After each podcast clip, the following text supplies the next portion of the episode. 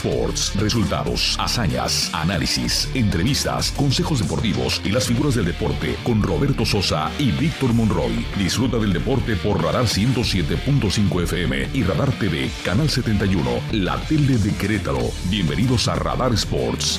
Ven, forma parte del juego.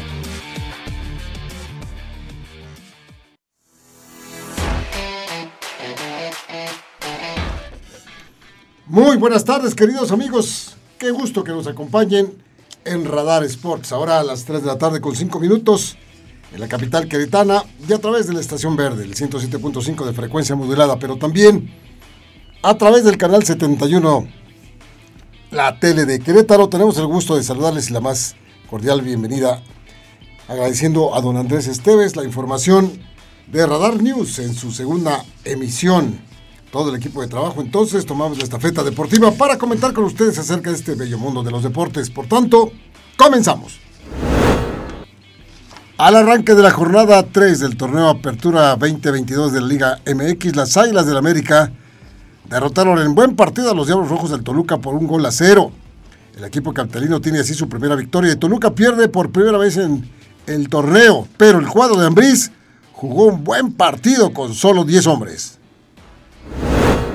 En partido internacional amistoso, los Pumas de la Universidad empataron con el Celta de Vigo a un gol por bando.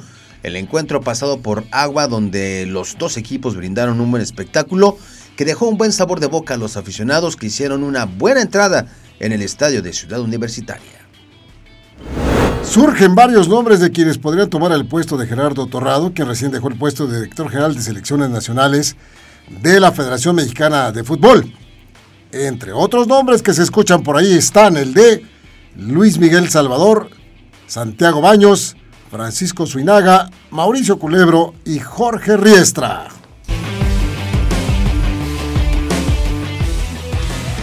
Los titulares más destacados de hoy, disfrútalos en Radar Sports 107.5 FM y Radar TV Canal 71.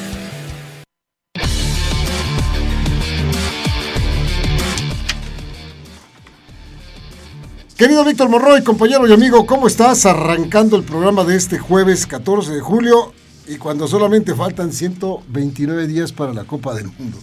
Ya cada vez se sigue haciendo más, más pequeña, cortito, más cortita la, la cifra. ¿Qué tal, Robert? Pues buenas tardes, contento por estar nuevamente con toda la gente que nos ve y nos escucha.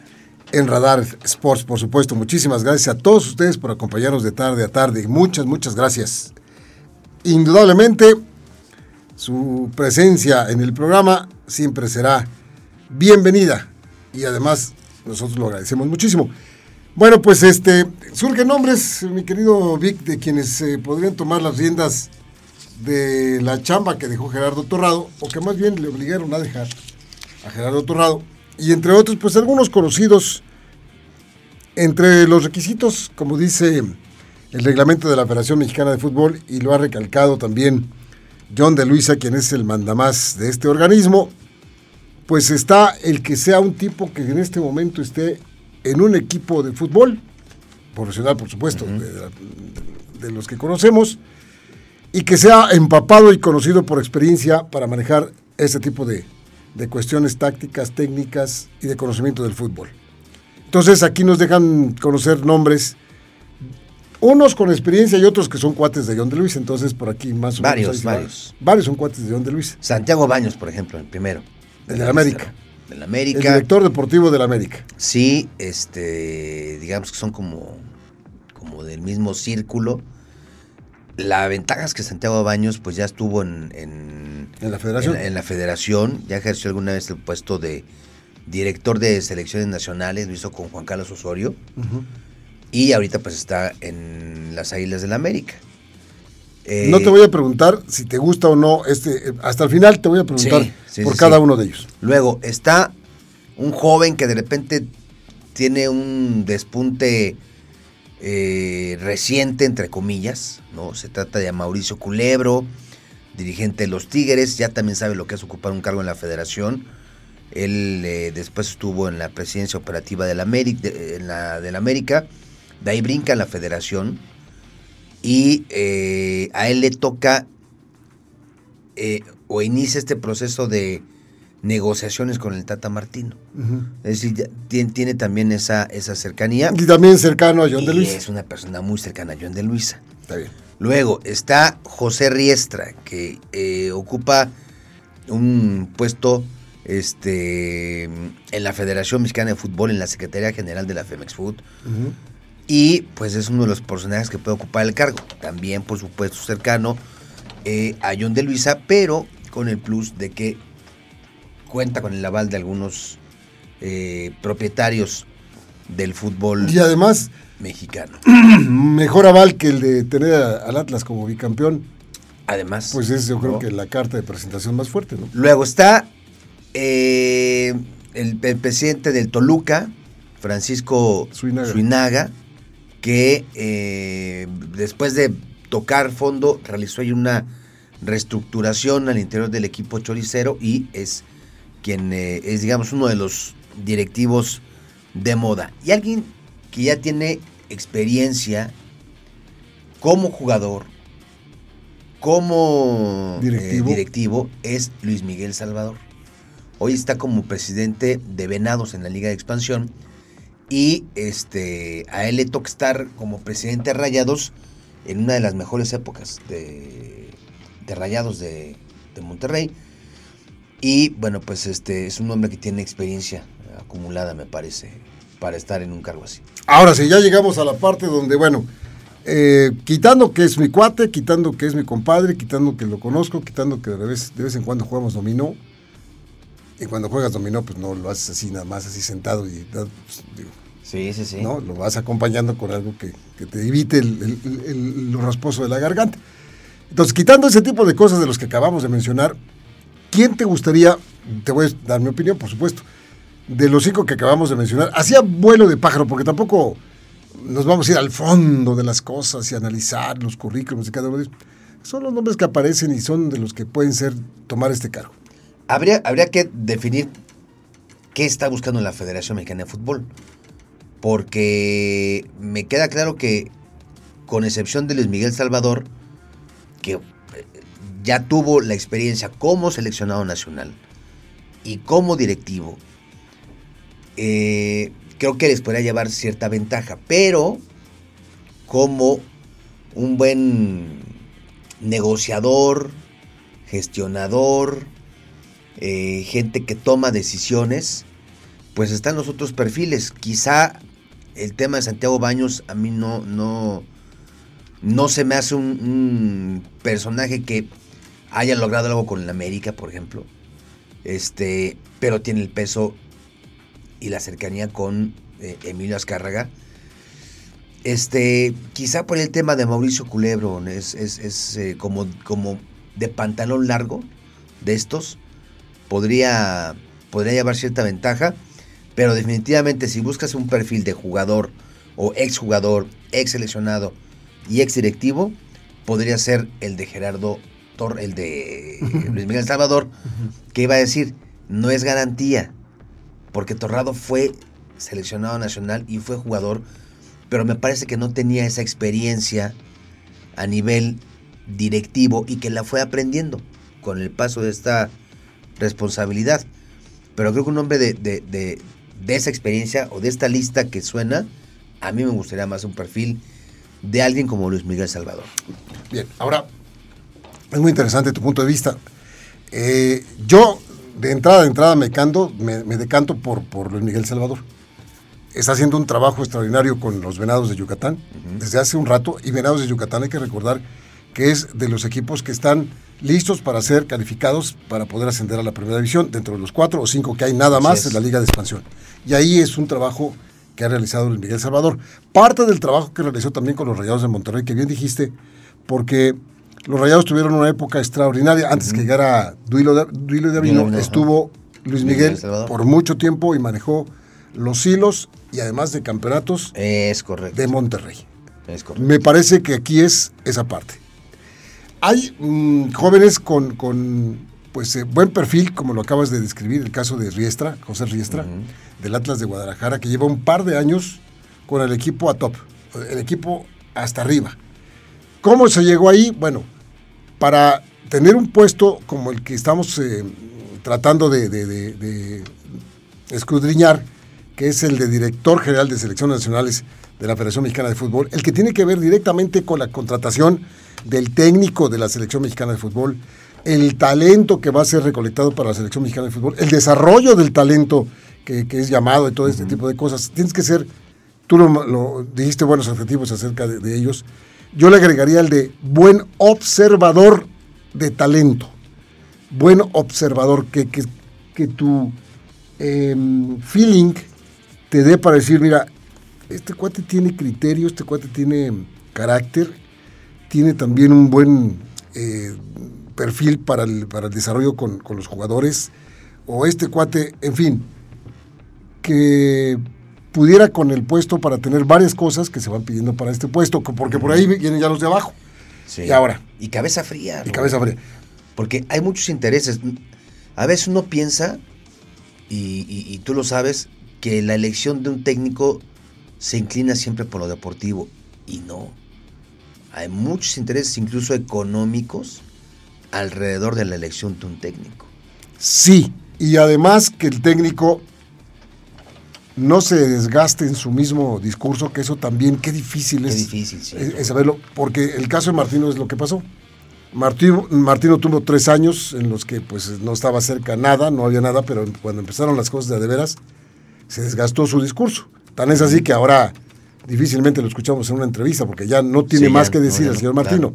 Ya no tiene más que decir, estamos todos cruzando los dedos porque lo ilumine la providencia para que en el Mundial no nos vaya tan mal pero eh, hablando particularmente de estos cinco personajes, me parece que Luis Miguel Salvador para mí es el, ideal. Sí, podría ser, eh, insisto, por esa, por esa mezcla, ¿no? Por ese, eh, pues la experiencia como directivo, porque es, un tema de, de, decisiones. por ahí suenan otros nombres como el de Guillermo Cantú, por ejemplo, que, se desgastó un poquito eh, Guillermo Cantú en su anterior eh, eh, chamba, en, esto que fue la, Federación Mexicana de Fútbol. Incluso, incluso por ahí ha llegado a sonar hasta el nombre de Jaime Ordiales. ¿No? Este, ya ha sido directivo desde hace ya más de 10, 12, 14 años, no sé. Este, y bueno, pues ha pasado por equipos importantes América, Necaxa, Chivas, Cruz Azul, Querétaro. Y Guillermo Cantú, pues ya también tiene experiencia en el manejo de selecciones nacionales. Eh, y es pues uno de los candidatos que también suena, suena mucho. Bueno, lo que sea, lo que sea que va a sonar, los nombres o el, elegido para tomar este puesto tendrá que llegar dentro de muy poquito tiempo ya. No hay tiempo. La selección mexicana de fútbol, la mayor, va a tener un periodo muy especial en los próximos meses de preparación para una Copa del Mundo. Por supuesto que debe haber un puesto, debe de haber alguien sentado ya en el escritorio del que es la cabeza, el, que es el que mueve todos los hilos de, lo que converge con la selección mexicana de fútbol. Sí. Ese, ese es el que tienen que seleccionar ya. No puede tardarse mucho porque es necesario ese puesto. Y también el de director deportivo, que es el de abajo, el puesto que ubicaba que, ocupaba Nacho Hierro, por ejemplo. Y se tardaron un poco más porque en este momento, pues, no hay para qué tener no, sub-20. No hay prisa. Eh, eh, ni mucho menos. Entonces, la verdad es que eh, tienen que llamarlo ya. Hay muy interesantes este, perfiles de, los que aspiran al puesto y también hay que tomarlo con mucha pasión. Oye, hay que ver también los grupos de poder adentro. Eh, ¿Qué tanto buscan inclinar la balanza? Eh? Porque Baños este, eh, pertenece al grupo de Emilio Azcárraga y José Arriestra al grupo Orlegui de Alejandro Irraragori, que son los que están continuamente queriendo... Junto eh, con Grupo Pachuca. Junto con Grupo Pachuca, este, asumir, asumir el control de las, de las decisiones al interior de la, de la federación. Sí, pues precisamente por eso es que... Hay mucho eh, interés ahí. Es, es un puesto y es, es que es un organismo que está hecho para, para, ese tipo de cosas, ¿no? Para estar en el tiroteo, en el refuego, en las opiniones encontradas, en la lucha de poder, como bien dices, y que a veces, a veces, pues también se acuerdan del fútbol. Oye, ¿te parece si escuchamos a Torrado? A Gerardo Torrado, quien Eh, ayer después de su salida ofreció algunas entrevistas a distintos medios de comunicación. Y también envió una carta. Y también envió una carta agradeciendo, este, habla de la cercanía que, que mantiene todavía con, con, Gerardo Martino, habla, pues reconoce, no, no, no le quedaba de otra, ¿no? Dice, pues sí, este, los resultados no, no eran lo que, lo que buscábamos, lo que yo buscaba, lo que se pretendía, y dice, políticamente correcto, pues de común acuerdo dijimos, este, pues se acabó, ¿no? Si les parece, escuchemos lo que dice Gerardo Torrado. Molesto, ¿no? Este, frustrado por, por la situación, por los resultados que, que se dieron. Eh, entiendo perfectamente la molestia que, puede haber dentro de, dentro de la afición, ¿no? de que no se dieron los resultados que, que todos eh, hubiéramos esperado y me refiero a los últimos resultados que, que se dieron con, con la selección sub-20 varonil y la femenil. Y bueno, y también como gente de fútbol que, que, somos, cuando este tipo de situaciones pasan, pues sabes que cuando los resultados no llegan, eh, las consecuencias pueden ser grandes, ¿no? Y cuando estos resultados empezaron a, a suceder, eh, pues bueno, que, siempre fue hablarlo con él, eh, hacerle ver que yo era el máximo responsable de esta situación, de la situación deportiva que estamos atravesando. Y como gente de fútbol se lo hice saber, hoy mi cabeza está en la mesa y si consideras que, que sea lo, lo, oportuno y pertinente para que el proyecto pueda seguir avanzando, pues adelante, ¿no? Entonces, pues de mutuo acuerdo este, sucedió esta, esta situación. Y pues bueno, pues sucedió. Y sucedió, se dio lo que se tenía que dar, no había, no había más. Así son las cosas de claras y, y si no das resultados en tu trabajo, bueno, pues uh, hasta la próxima, ¿no? Y es que también ahí estaba o la chamba de Torrado o la chamba de John de Luisa, ¿no? Que la chamba de John de Luisa, ¿desde cuándo está en, en entredicho? Por, por, lo mismo. Ahora, si habrá sido un tema de, de, de querer dar un paso adelante John de Luisa y tomar esa decisión para frenar todas las inconformidades, del, del Consejo de Dueños del Fútbol Mexicano o habrá recibido por ahí algunas llamadas de alguien que le dijeron, oye, o tomas medidas o lo ponemos en la agenda de la próxima asamblea. Pues parte de eso puede, puede pasar. Puede ser, ¿verdad? Sí, de lo, precisamente de lo que estamos platicando, de los que tienen intereses fuertes ahí en, en, en el fútbol mexicano, pues intereses sí. particulares y muy fuertes. Entonces, pues sí, así son las cosas. Pero independientemente de todo, eh, mientras las cosas no tengan los resultados esperados, pues hay que cambiarlo. Y mira de lo que estamos hablando. No necesariamente será Gerardo Torrado el principal eh, eh, culpable de, sí, de que no, la selección no. mexicana de fútbol, por ejemplo, fracase en el Mundial de Qatar. Sí, ¿Desde cuándo? Y desde por todas las eh, ventanas se ha gritado, se ha dicho que el señor Martino está muy débil en el puesto de, sí. del seleccionador mexicano. Y luego, ¿por qué ahí no, no. tocan? ¿Por qué ahí no se toca? Porque Además, habrá timoratos que digan, no, es que a seis meses, de, a cinco meses, a cuatro meses de mundial, esto no debe ser. ¿Por qué no? Claro, o sea, ¿por qué no? Da tiempo. Pero, pero, pero a me tiempo, recanso que. A tiempo. Entonces, pues habrá que diga, y es más, algunos ni siquiera tocan el, el, el, el punto y dicen, no, pues a lo mejor hasta sigue. Sí. Que ya, que ya es inminente que se va el señor Martín. Bueno. Ahí está lo que sucedió en la Federación Mexicana de Fútbol. Vamos a un corte comercial y regresamos todavía mucho más. Ayer partidazo de las Águilas del la América. ¿Quiere usted saber cuánto ganaría Dani Alves por partido? Espero, espero, que no esté comiendo aguacate por aquella del coraje que seguramente va. Es más o menos los que, lo que ganamos tú y yo por programa. en un universo paralelo. pues más o menos, ¿no? ¿O qué me vas a decir una cantidad que no? Bueno, si lo ponemos en centavos, a lo mejor. No me espantes. No, ¿eh? no me espantes. Porque... No, bueno, es mucha lana. Corte, regresamos.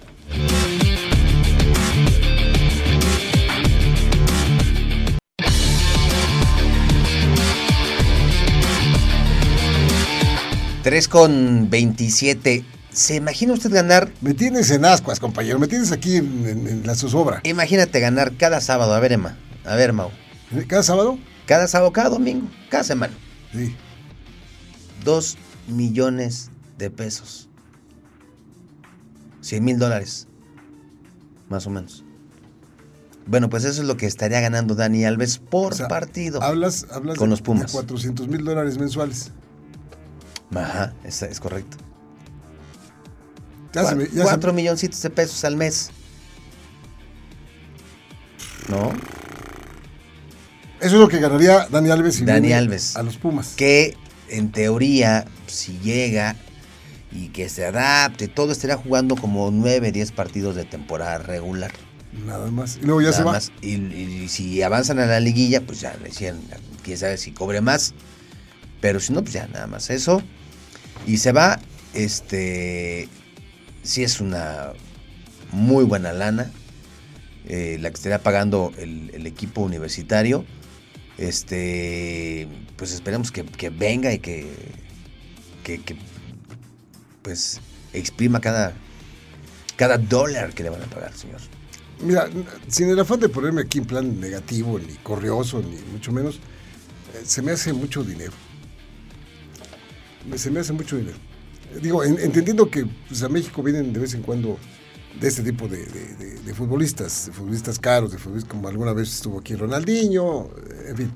Sí. Este, pero cobrar dos millones de pesos por partido se me hace como que fuera de época y fuera de nuestro fútbol, fuera de lo que este país puede dar en el fútbol, independientemente que haya quien cobra muy bien.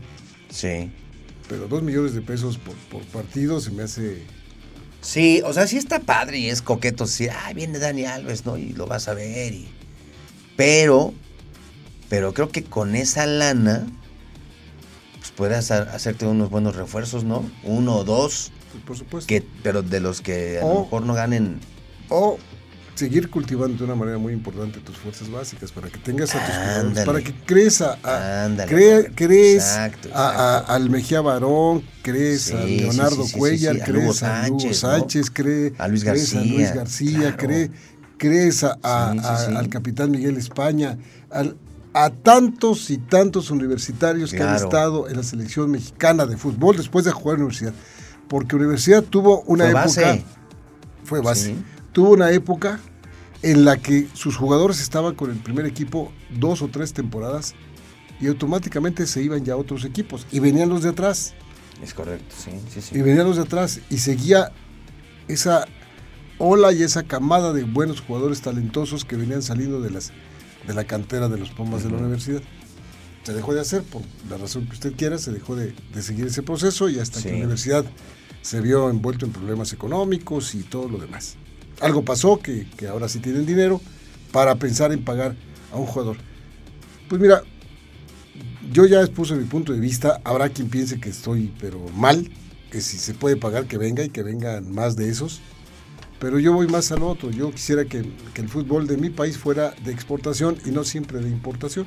Sí. Eso es Porque además, históricamente Pumas no ha sido un equipo que suela invertirle a ese tipo de personajes, ¿no? Que No. son muy mediáticos. Y mira que ha traído jugadores, Sí, sí, eh, sí. Osvaldo- sí, sí. Evanibaldo Castro Caviño, por ejemplo, Juan José Muñante, por ejemplo, eh, Coelho, otro de los, de los refuerzos Pumas de toda la vida, eh, eh, Leandro Augusto, de los más recientes, que fue jugador, eh, llegó a México como, como, como extranjeros en la televisión mexicana y estuvo en la selección mexicana de, de fútbol, el mismo Ricardo Ferretti, eh, que estuvieron primero como, como jugadores, después, etcétera.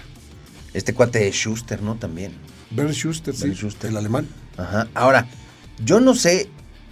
Bueno, me imagino que deben de tener, como diría el Chapulín Colorado, todo fríamente calculado. Porque también la, la, la venta de souvenirs este y de entradas y Sí, el merchandising. todo, todo el merchandising debe también ser generoso y debe tener ahí una buena Sí, recuperación. sí, sí. Pues de otra manera no le encuentro yo sentido. Lilini se me hace un tipo bastante coherente como para decirle, oiga, ingeniero Leopoldo, al presidente, pues, pues mejor ármese unos tres refuerzos buenos, ¿no? Pero seguramente debe de haber ahí, o algún, hasta algún tema, un patrocinio, no sé. Sí, sí, es muy probable que el negocio esté llevándose por ahí para respaldar la parte económica. para pagarle a este, a este jugador que pues eh, tiene currículum, lo hemos dicho. Dani Alves tiene currículum, ya la, aquí en estos micrófonos platicábamos de todo lo que ganó con Barcelona, que es mucho.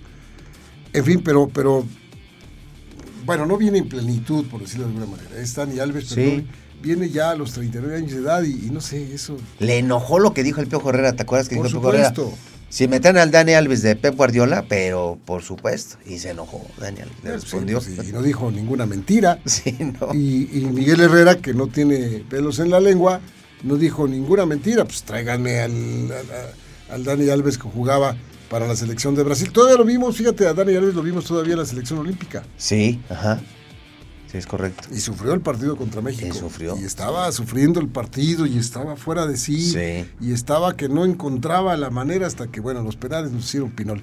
Pero en fin, eso es otra historia. Bueno, pues los Pumas entonces dan esa sorpresa y ayer empataron a un gol con el equipo del Celta de Vigo. Un buen partido, pasado por agua. Sí, la lluvia ahí no. Llueve, llueve, llueve, pero afortunadamente el drenaje de, de, de es muy bueno.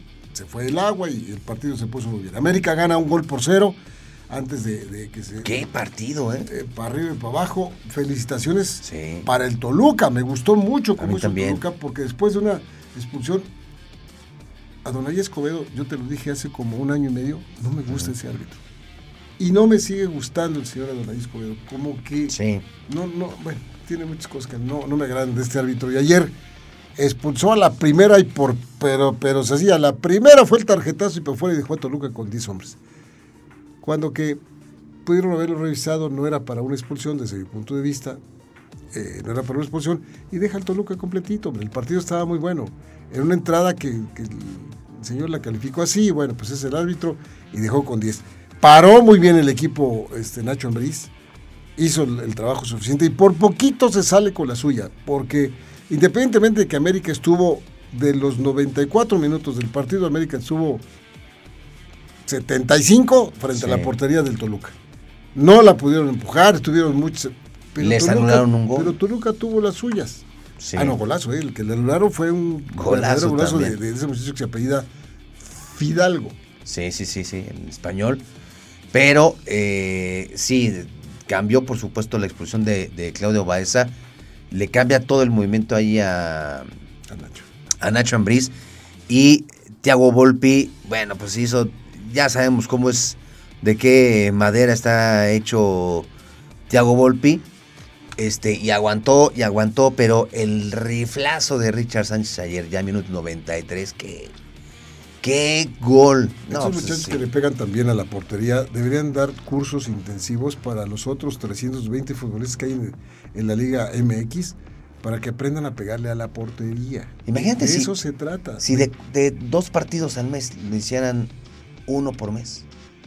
Pues sí. No, qué buen espectáculo. Espectáculo extraordinario. Y los dos fueron golazos, ¿eh? el, de Fidalgo, balón en movimiento, de pierna derecha, le pegó perfecto, le pegó con el empeine al balón, fue una raya la que salió, imposible para Volpi, que, que además no veía bien, estaba ahí. No alcanzó a ver. Y el señor Adonai Escobedo dijo que, pues qué sé qué dijo, el chiste es que no lo dio por, por bueno, sí, pues se salió hoy, no, que no, que no es que hay que anulado el gol. Bueno, está bien. Digo, no me gusta, no me gusta su decisión, pero bien.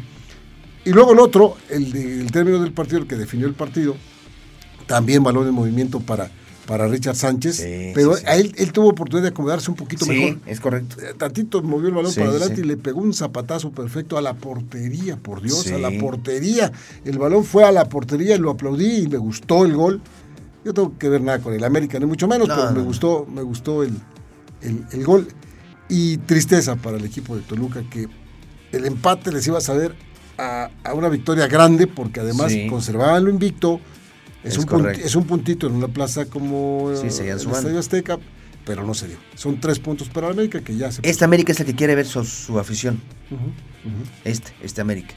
Es el que la, campaña anterior pues prácticamente le hizo ahí la base sólida al Tan Ortiz, ¿no? Sí, sí, sí, sí. Y vamos a ver, ojalá que se conserven en ese, en ese tono los equipos jugando bien al fútbol, anotando goles, un buen espectáculo, eso es lo más importante. Eh, la jornada, la jornada va a seguir a partir del día de mañana. Mañana va a haber partidos, mañana viernes.